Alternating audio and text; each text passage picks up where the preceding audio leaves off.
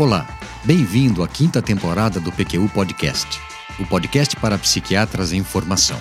Aqui é evidência com opinião. Eu sou Luiz Alberto Etten e é uma satisfação tê-lo como ouvinte.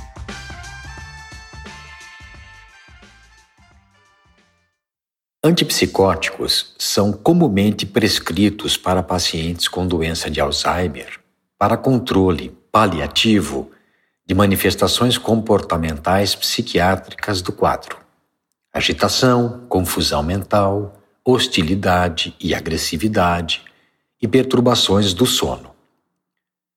Sua eficácia é variável, às vezes até questionável, mas as intercorrências que causam são bastante concretas. Uma delas, conhecida, é o aumento da ocorrência de quedas e suas consequências, fratura de quadril, de fêmur e traumatismo craniano. Nesse episódio do PQU Podcast, eu farei leitura crítica de estudo publicado em março de 2020 no Journal of the American Geriatrics Society, intitulado O risco de ferimentos na cabeça head injuries no original, associado com o uso de antipsicóticos em pessoas com doenças de Alzheimer. Ele, à primeira vista, me pareceu muito bem feito. Vamos checar juntos se é mesmo o caso. Mas antes disso, permita-lhe lembrá-lo de que o PQU Podcast é uma iniciativa do Vinícius e minha realizada com o intuito de divulgar informações que julgamos importantes para o psiquiatra em formação. Se gosta do nosso podcast, divulgue-o entre amigos e colegas para que o seu alcance cresça.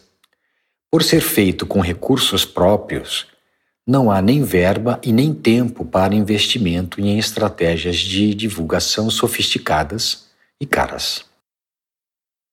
Eu vou utilizar como referência o passo a passo do roteiro apresentado no episódio 62 do PQU Podcast, publicado em 20 de fevereiro de 2019. Começarei repetindo o que disse naquela ocasião. A leitura de um artigo científico deve ser eminentemente crítica. Se ela for apressada ou superficial, não possibilitará a assimilação de todas as informações nele contidas. Então vamos lá. Quem são os autores? Qual a sua filiação institucional? O artigo tem oito coautores. O primeiro se chama Vesa Tapiainen. Ele ou ela, eu não consegui determinar se é homem ou mulher, pois Vesa é um prenome nórdico neutro, como também a maior parte dos colaboradores são vinculados à Escola de Farmácia e ao Centro de Pesquisa em Cuidados Geriátricos da University of Eastern Finland, de Kuopio, maior cidade da Finlândia Oriental, com aproximadamente 100 mil habitantes.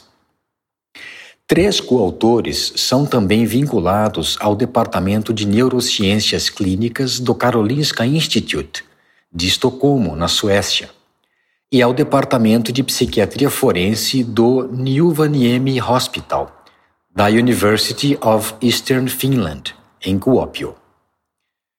As instituições a que eles são filiados são renomadas. Vesa Tapiainen tem apenas três artigos publicados mas Ena Media Toupanen, provavelmente a líder do grupo, tem produção científica robusta. São mais de 120 artigos publicados e essa produção é bastante centrada em efeitos colaterais de medicamentos utilizados por pacientes idosos. A revista em que o artigo foi publicado, o Journal of the American Geriatrics Society, é o periódico da Sociedade Americana de Geriatria, revisada por pareceristas e com fator de impacto de 4.388 em 2016, ou seja, uma boa fonte. O que achou do título? De novo, para relembrar, o risco de ferimentos na cabeça associado com uso de antipsicótico em pessoas com doença de Alzheimer. Ele deixa claro o tema do estudo e já estimula que antecipemos algumas questões. Sabemos que pacientes com Alzheimer necessitam de antipsicóticos para controle de algumas manifestações comportamentais relacionadas com a progressão do quadro, que esses medicamentos têm efeitos colaterais, que os idosos são mais vulneráveis aos efeitos colaterais, que um deles é queda da própria altura e que uma das consequências de uma queda é um ferimento na cabeça. Juntando tudo isso com a tradição de levantamentos muito detalhados realizados nos países escandinavos, temos bons motivos para ler com a atenção devida esse artigo. Vamos agora avaliar a introdução. Como verá, ela é bem costurada as questões provocadas pelo título foram bem explicitadas, exploradas e complementadas. Nos três primeiros parágrafos, os autores apresentam e contextualizam o problema a ser explorado. Especificamente, dizem que antipsicóticos são muito comumente utilizados em pacientes com doença de Alzheimer para tratar sintomas neuropsiquiátricos e que uma meta-análise recente revelou que esse uso estava associado com risco 54% maior de quedas. Também citam artigos mostrando que o uso de antipsicóticos tem sido associado com quedas com graves consequências, tais como fratura de quadril, em pessoas com doença de Alzheimer e com outras demências. E a seguir, valorizam a originalidade do levantamento que fizeram. É o primeiro a investigar a associação de uso de antipsicóticos com, com a ocorrência de ferimentos na cabeça e de traumatismo crânioencefálico em pacientes com doença de Alzheimer. Finalmente, explicam que se interessaram por esse tema porque o uso de antipsicóticos em pessoas com doença de Alzheimer residentes em casas de repouso, população jamais propensa a quedas, é comum e que o prognóstico dessa população, dessas pessoas, depois de ferimentos na cabeça, é pior do que o de idosos em geral. O índice de mortalidade é maior, as internações depois do traumatismo são mais longas e é menor a chance de receberem fisioterapia e abordagens terapêuticas visando a reabilitação durante a hospitalização. Depois de análise do título e da introdução, passemos à leitura das conclusões, que, nesse artigo, foram apresentadas juntamente com o que os autores denominaram implicações clínicas. Logo de cara, eles afirmam, abre aspas, o uso de antipsicóticos por pessoas com doença de Alzheimer, residentes de clínicas de repouso, está associado com risco aumentado de ferimentos na cabeça e traumatismos crânioencefálicos. Fecha aspas. Daí em diante, nós temos o seguinte raciocínio. Antipsicóticos são comumente utilizados para controle sintomático em pessoas com doença de Alzheimer, que têm risco maior de quedas, ferimentos na cabeça e traumatismo crânioencefálico, e pior prognóstico do que os que não têm doença de Alzheimer. Seria importante evitar um aumento desse risco nessa população já vulnerável reservando o uso de antipsicóticos somente para os casos com sintomatologia mais grave e com especial atenção no início do tratamento, período em que o risco de ferimentos na cabeça e de traumatismo crânioencefálico é maior. Modéstia à parte, essa minha formulação ficou mais bem encadeada do que a original, mas o conteúdo é rigorosamente o mesmo. Percebeu como introdução e conclusões se complementaram? O natural é que sejam mesmo indissociáveis. Ao ler um artigo científico, Se perceber contradições ou soluções de continuidade entre introdução e conclusões, saiba que ele não foi bem escrito. Legal, não é? Mas, cá entre nós, qualquer um que saiba desenvolver um raciocínio lógico seria capaz de concatenar essas duas seções do artigo. Agora que já temos uma ideia do que os autores pretendiam e do que foi alcançado, a leitura atenta de métodos e resultados, a essência de um estudo, será mais bem aproveitada. A metodologia empregada valida os resultados obtidos, que por sua vez sustentam as conclusões? No caso do artigo em questão, a metodologia foi apropriada e bem cuidada, como veremos. A amostra foi constituída de pessoas residentes em clínicas de repouso na Finlândia, com diagnóstico de doença de Alzheimer, de acordo com o DSM-4, feito entre 2005 e 2011.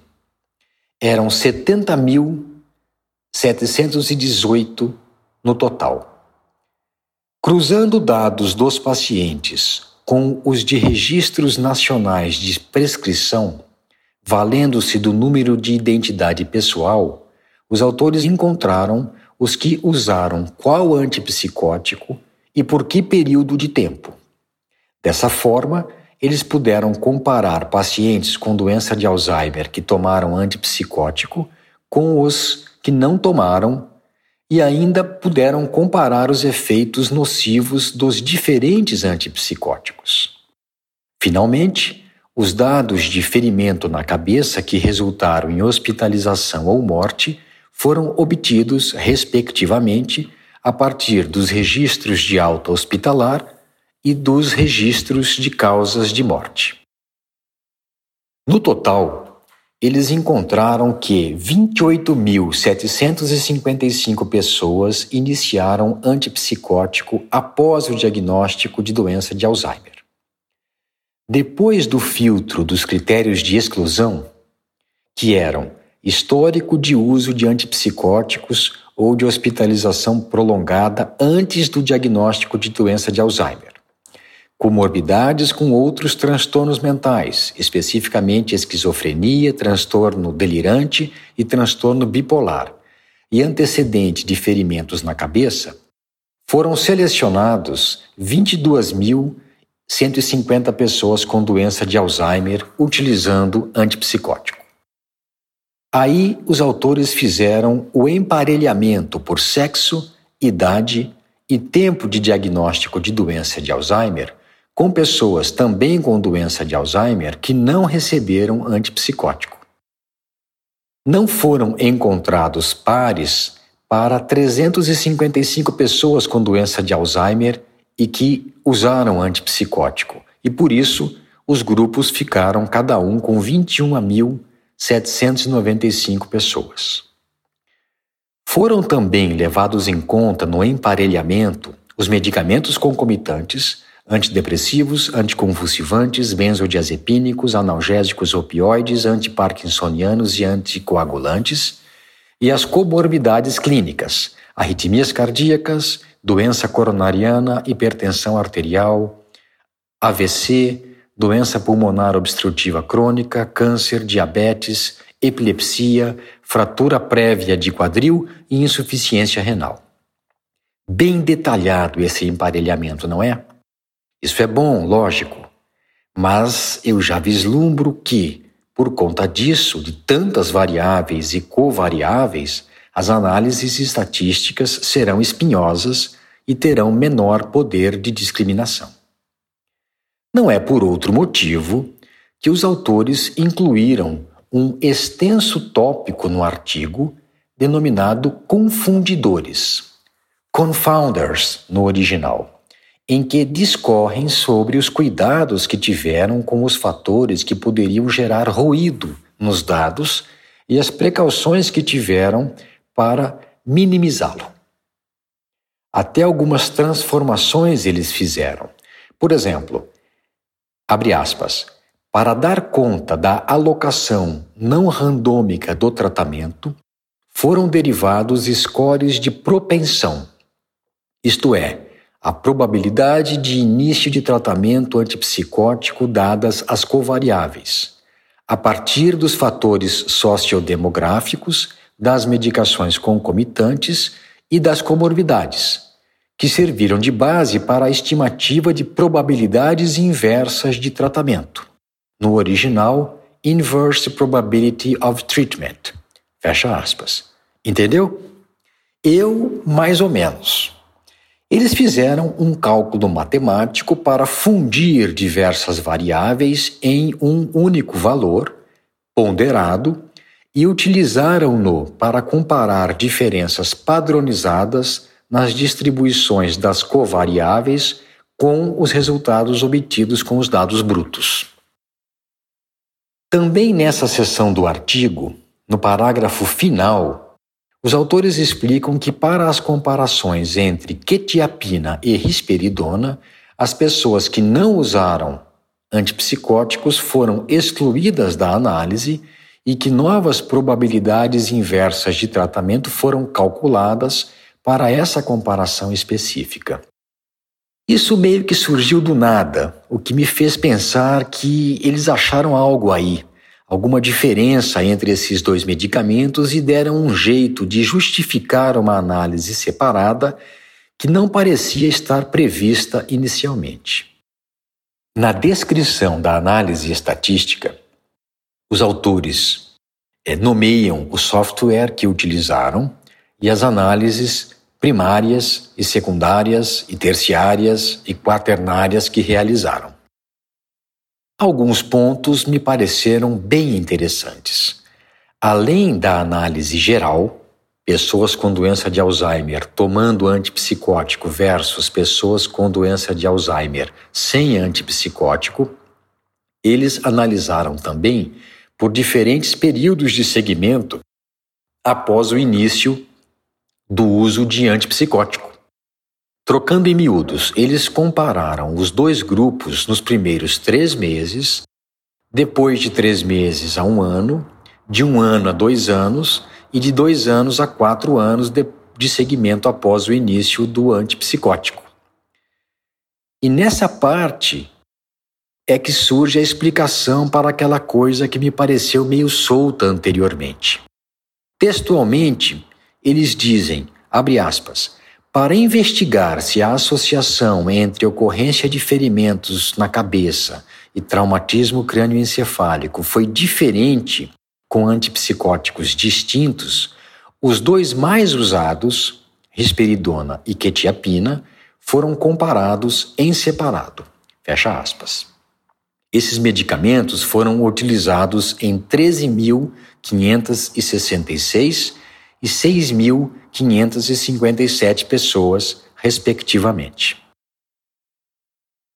Finalmente, eles explicam que as associações entre ocorrência de ferimento na cabeça, traumatismo crânioencefálico foram examinadas de duas formas diferentes, com o modelo não ajustado e o de probabilidade inversa de tratamento, aquele cálculo matemático descrito anteriormente. Passemos aos resultados que me pareceram mais relevantes, já que eles demonstraram satisfatoriamente que os grupos que montaram eram bastante semelhantes com relação a todas as variáveis que levaram em consideração. Eu bem sei que os valores que eu apresentarei ficam soltos, sem os intervalos de confiança, mas eu optei por não os apresentar para facilitar a escuta. Pode confiar em mim, eles não se sobrepõem. Então vamos lá. O que os autores encontraram? Primeiro, que as pessoas com doença de Alzheimer que usaram antipsicóticos tiveram maior incidência de ferimentos na cabeça, 1,65 para 100 pessoas ano, do que os que não usaram, 1,29 para 100 pessoas ano.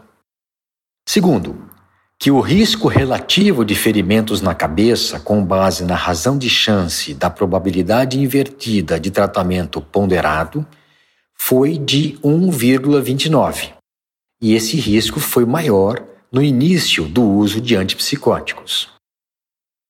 Terceiro, que o uso de antipsicótico por pessoas com doença de Alzheimer associou-se com maior risco de traumatismo crânioencefálico em comparação com as que não usavam esses medicamentos, de maneira semelhante ao que foi observado para ferimentos na cabeça em geral, mas com razões de chance menores e intervalos de confiança maiores em virtude de sua menor frequência.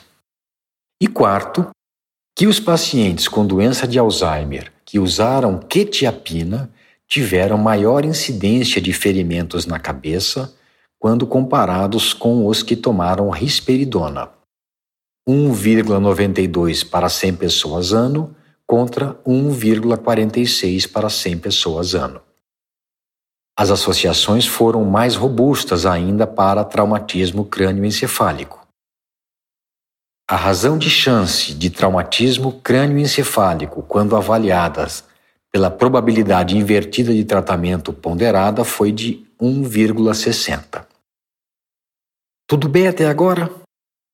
Mais ou menos, não é? Será que seria o caso de tentar compreender melhor essa análise estatística? Veja, se fosse um estudo a ser incluído em uma dissertação de mestrado, ou numa tese de doutorado, ou mesmo em um artigo de revisão que você quisesse escrever, sim, mas não é o nosso caso. Considerando que os métodos de análise estatísticas estão cada vez mais sofisticados, sustentados por programas de computador que dão conta de números e associações antes inimagináveis, a não ser que você queira mesmo se dedicar a isso, seria um desvio de foco. De clínico tentando a duras penas se manter atualizado, para alguém se dedicando mais aos meandros da estatística aplicada. Dito isso, passemos à discussão desses resultados. Ela começa bem com uma afirmação diretamente derivada dos resultados que o uso de antipsicóticos aumenta o risco de ferimentos na cabeça e de traumatismos crânioencefálicos entre moradores de clínicas de repouso com doença de Alzheimer. Logo na segunda frase, contudo, eles já se atrapalham ao tentar inflacionar a importância desse achado. E como é que eles fizeram isso? Arredondando as razões de chance e transformando-as em números absolutos. Veja o que escreveram. Abre aspas. Na população que estudamos, as pessoas que usavam antipsicóticos tiveram quatro vezes mais ferimentos na cabeça por mil pessoas ano e duas vezes mais traumatismos crânioencefálicos por mil pessoas ano quando comparadas às que não usavam. Fecha aspas. E continuam, abre aspas. Embora esses números absolutos possam ser considerados pequenos, o impacto em nível populacional para a prática clínica é considerável. Pessoas com doença de Alzheimer usam antipsicóticos com mais frequência do que os idosos em geral. E em 2015, estimava-se que 46,8 milhões de pessoas no mundo tivessem demência, que esse número se elevaria para 74,7 milhões em 2030 e para 131,5 milhões em 2050. Fecha aspas. Precisava disso? Não bastava o resultado objetivo, que já é bastante relevante? Alguns não veem problema em se valorizar os resultados dessa forma. Eu, particularmente, não me deixo impressionar com essas projeções.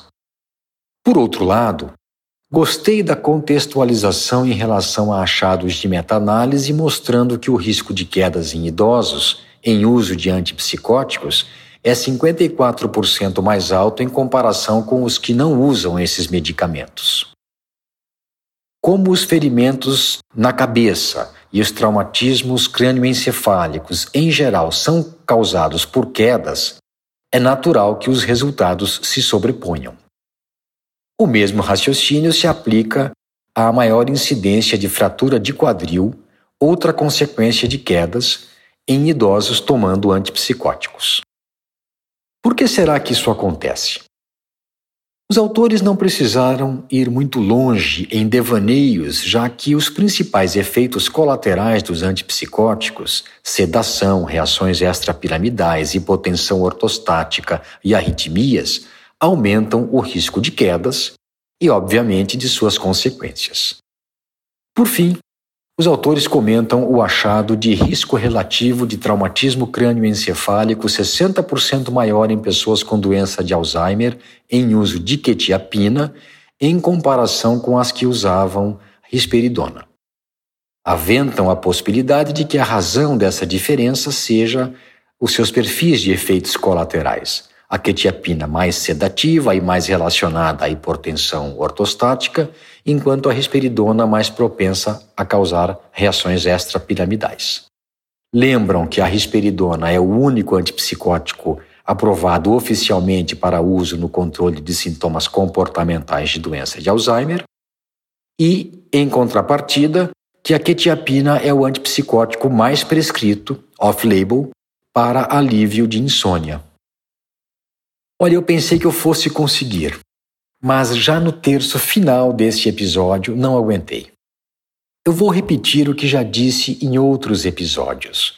Eu considero um erro chamar de antipsicóticos medicamentos que não estão sendo utilizados para controle de psicose, delírios, alucinações, alterações da forma do pensamento, etc.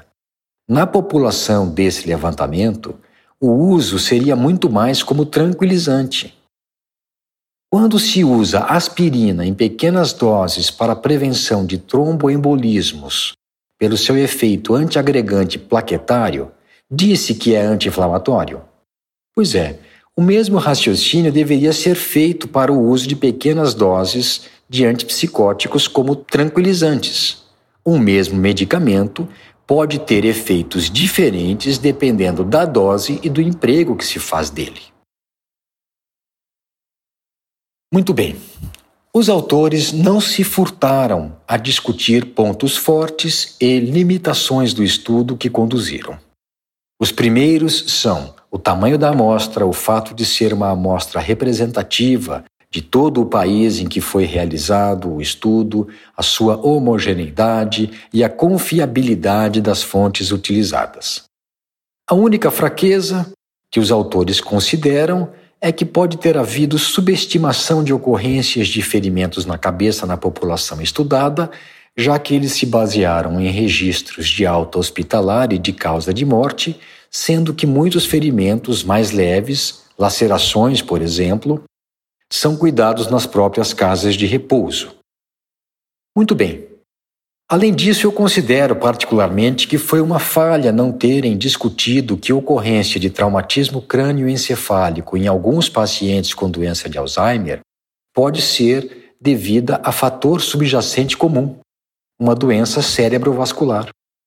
Pena que não levantaram a hipótese de que, em alguns dos pacientes desse levantamento, o uso de antipsicóticos, agora entre aspas, pudesse ser um sinal de que haveria um subgrupo de pacientes com doença de Alzheimer mais propenso a alterações comportamentais, consequentemente com maior probabilidade de ser tratado com antipsicóticos e de quedas com traumatismo crânioencefálico. As três tabelas incluídas no artigo são muito bem feitas com dados que complementam os que foram descritos no texto. E na versão online do artigo estão disponíveis mais uma figura, o fluxograma do estudo, e mais quatro tabelas suplementares que valem a pena ser consultadas para uma visão ainda mais abrangente dos achados. Legal. Depois de ter lido atentamente o artigo todo, o que fazer? Pois é, agora chegou a hora de ler o resumo que os autores fizeram, o abstract para ver se ele é fiel e faz jus ao conteúdo do texto. E a resposta é sim, ele está bem escrito. Por último, um exame das referências, todas muito pertinentes, da declaração de potenciais conflitos de interesse, das instituições de fomento e dos agradecimentos. Aqui as coisas foram bem explicitadas, nada que comprometa ou desperte desconfiança de vieses, ponto para os autores. Com isso, encerro esse episódio em que fiz leitura crítica de artigo bastante interessante sobre o risco de ferimentos na cabeça e traumatismos crânioencefálicos em pessoas com doença de Alzheimer usando antipsicóticos em comparação com pessoas com doença de Alzheimer que não usaram antipsicóticos, que demonstrou que tais ferimentos ocorrem com mais frequência no primeiro grupo, também mais vulnerável e com pior prognóstico após essa ocorrência. Por isso, como também com vistas a simplesmente evitar o uso indiscriminado desses medicamentos nessa população, a recomendação é de que sua prescrição seja restrita aos casos mais graves e feita com parcimônia. As pessoas com doença de Alzheimer residentes em clínicas de repouso, que raramente têm voz, agradecem. Um abraço e até a próxima. Siga o PQU Podcast no Facebook e no Instagram. Confira em nosso site www.pqpodcast.com.br todos os episódios já publicados com as respectivas referências e organizados por data, autor e sessão. O PQU Podcast agradece sua atenção.